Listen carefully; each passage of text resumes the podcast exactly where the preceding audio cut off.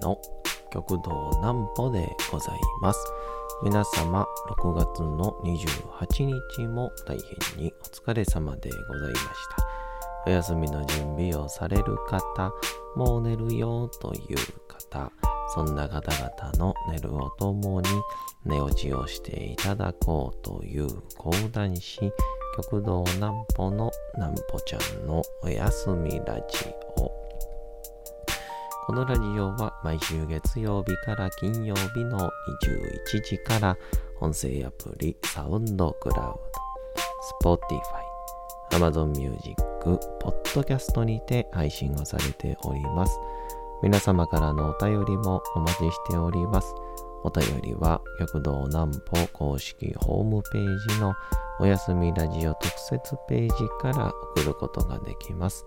内容は何でも結構です。ねえねえ聞いてよ南歩ちゃんから始まる皆様の日々の出来事や思っていることなどを送ってください。ご希望の方には南部ちゃんグッズプレゼントいたしますので、住所、お名前、お忘れなくと。えー、昨日ですね、あの、以前、あの、慣れ初め講談を結婚式でさせていただいたご夫婦が、まあ、ちょっとパーティーでも開くから、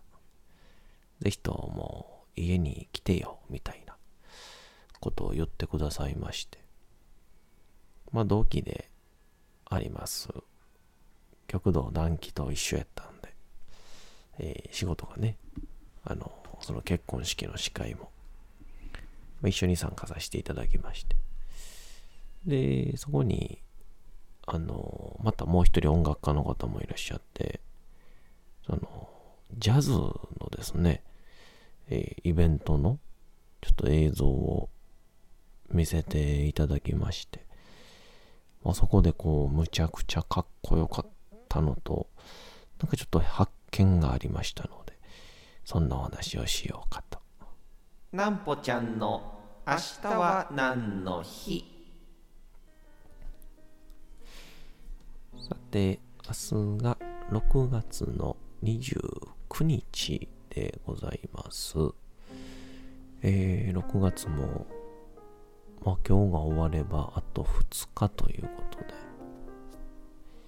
一瞬でございましたね。えー、まあこの梅雨が非常に暑いので、お気をつけいただければと思いますが。さあ、参りましょう。佃煮の日。佃煮の発祥の地とされる東京、これは田島の氏神様として、住吉神社が創建されたのが昭法3年。6月29日だったことにちなんで、全国調理食品工業協同組合が旧暦の日付のまま記念日を制定しております。佃煮は江戸時代から伝わる日本の伝統的食品加工技術であり栄養価も良く日持ちする食材の一つである認知度を高めるべく年によっては6月29日を中心に全国で佃煮に関するイベントなどが行われています。ちなみに今日ではインターネットの普及で香川県小豆島の昆布の佃煮静岡県、えー小豆市のマグロカツオの佃煮など全国各地の佃煮が楽しめるようになっていますと。あのまあ佃煮じゃないんですけどあの僕あの実家がね兵庫の方ですんで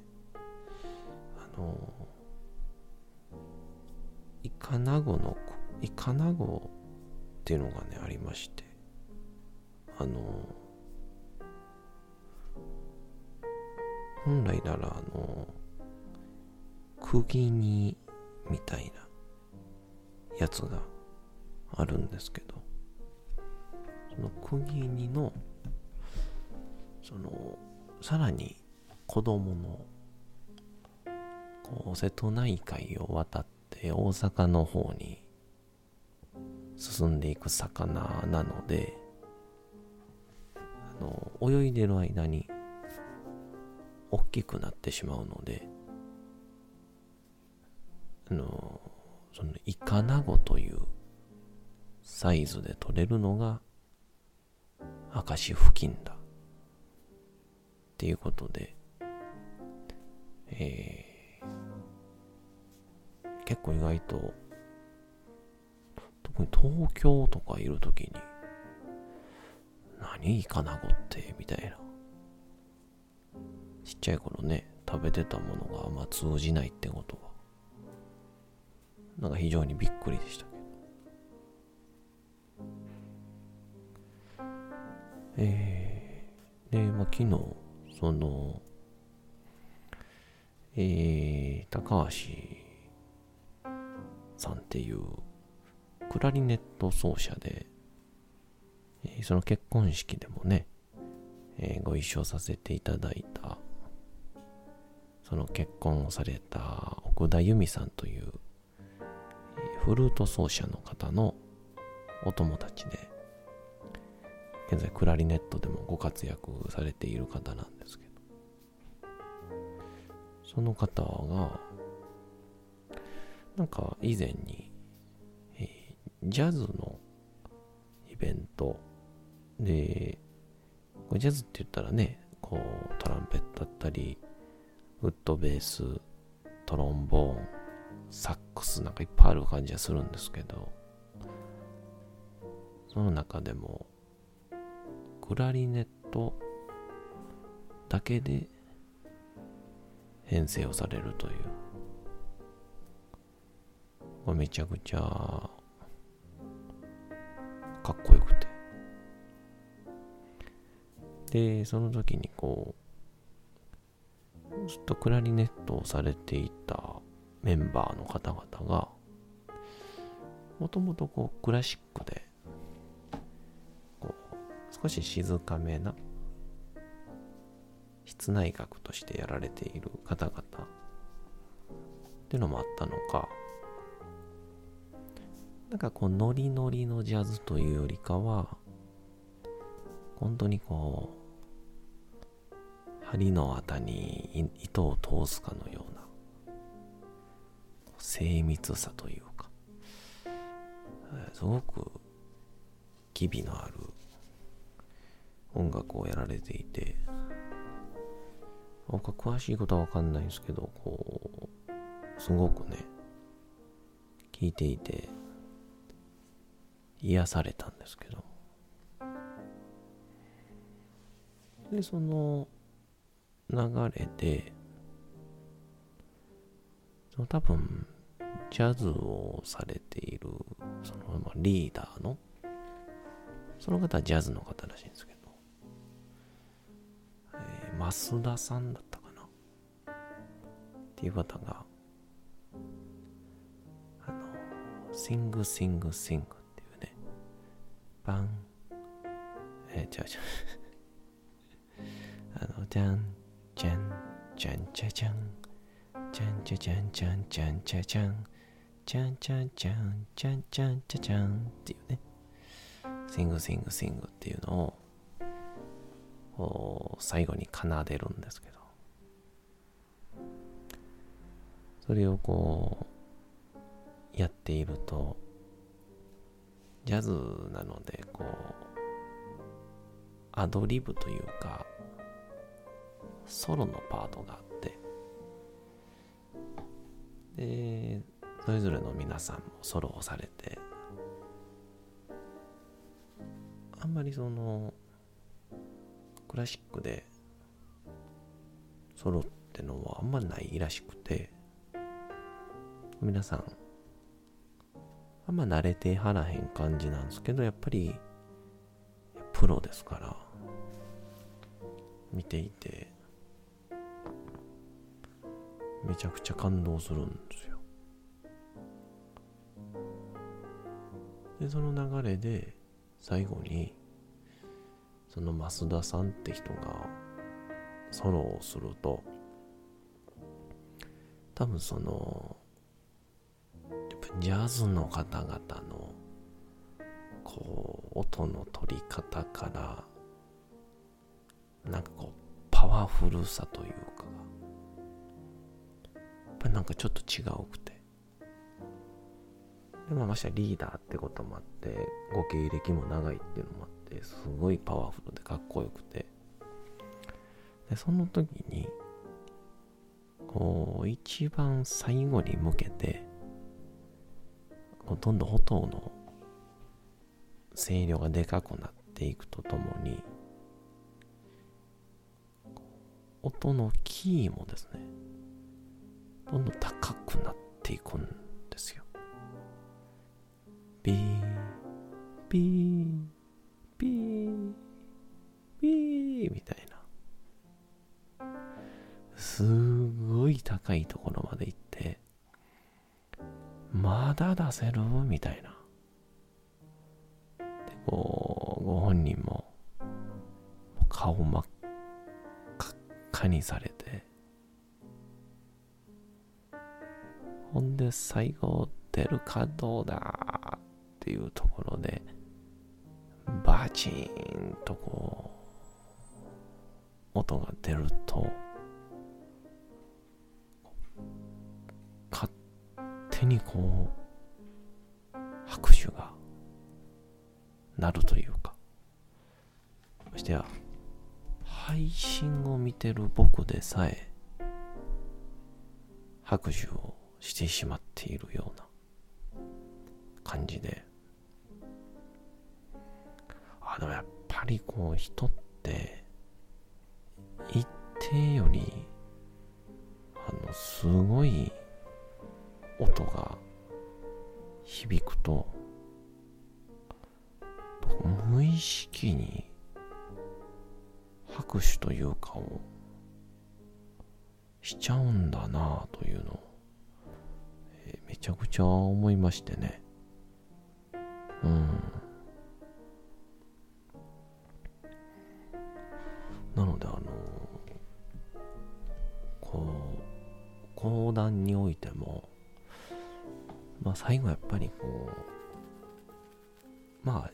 一番ベタで言ったら、早い修羅場読みっていうのをバンバンバンバンこう畳みかけていくっていうやり方なんでしょうけど。でもそれを最後こう畳みかけでお客さんに少しずつ拍手の準備をさせてでまあ針扇なんかも多めにリズミカルに叩きながら最後の最後はそれではこれにて読み終わりお開きでございます。みたいなこと言ったらバチーンとこうお客さんの拍手が起こったりするんだろうなっていうのでちょっと今度あのそういう会がありますんでね。えー、試してみようかななんて思ったりして。なんであの、ぜひともぜひともあの、まあ講談ももちろんですけどあのジャズのイベントが結構大阪市内各地域東京も含めあるらしいんだよね、えー、ぜひとも皆さん行って感じてみてください。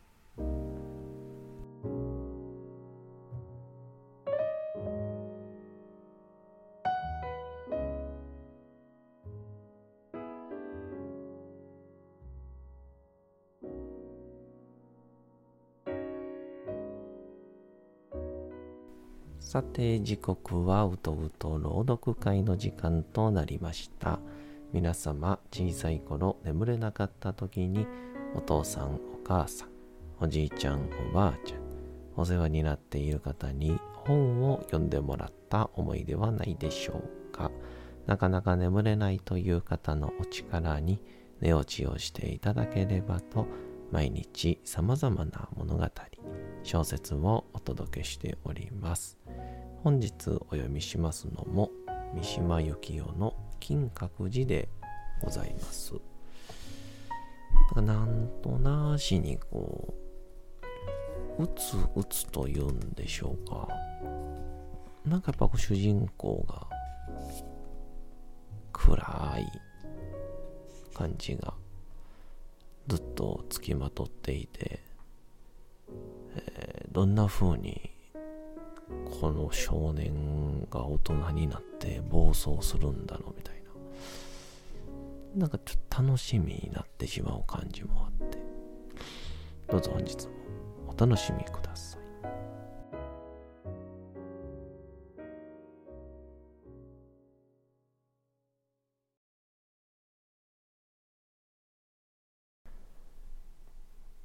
金閣寺三島由紀夫。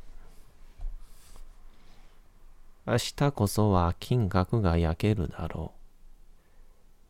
空間を満たしていた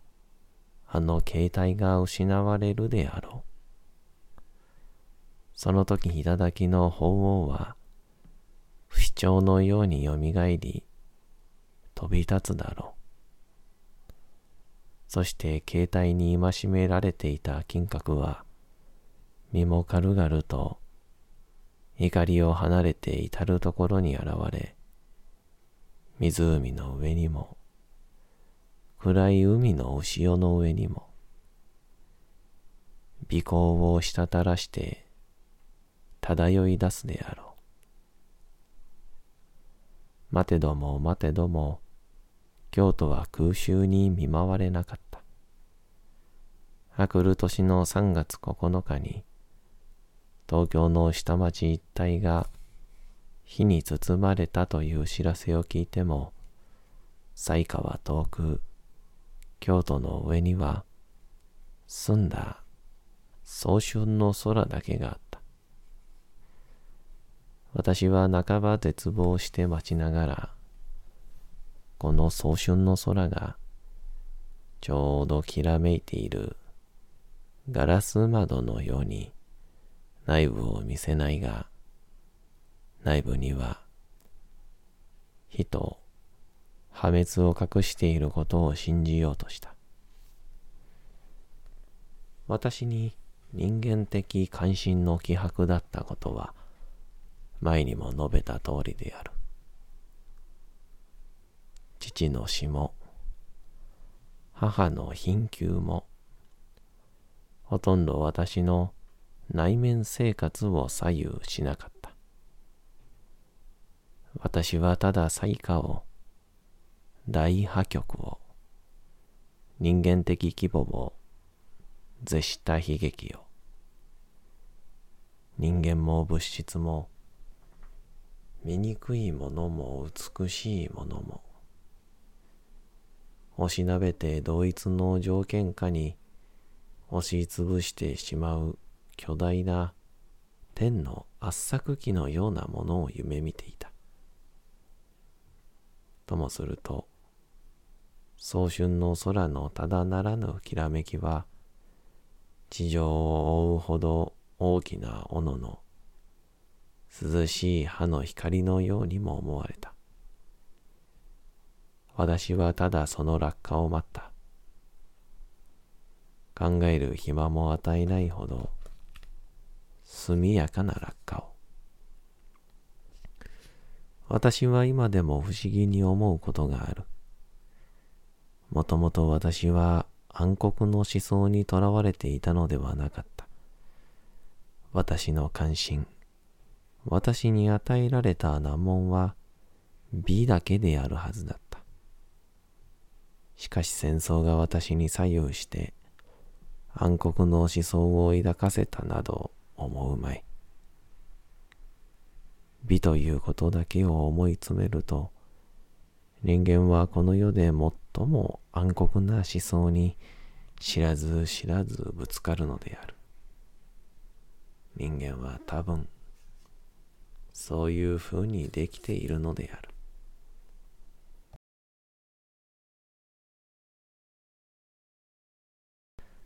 さて、本日もお送りしてきました、なんぼちゃんのおやすみラジオ。というわけでございまして、6月の28日も大変にお疲れ様でございました。明日も皆さん、街のどこかでともどもに頑張って、夜にまたお会いをいたしましょう。なんぼちゃんのおやすみラジオでございました。それでは皆さん、おやすみなさい。すやすやすやーん。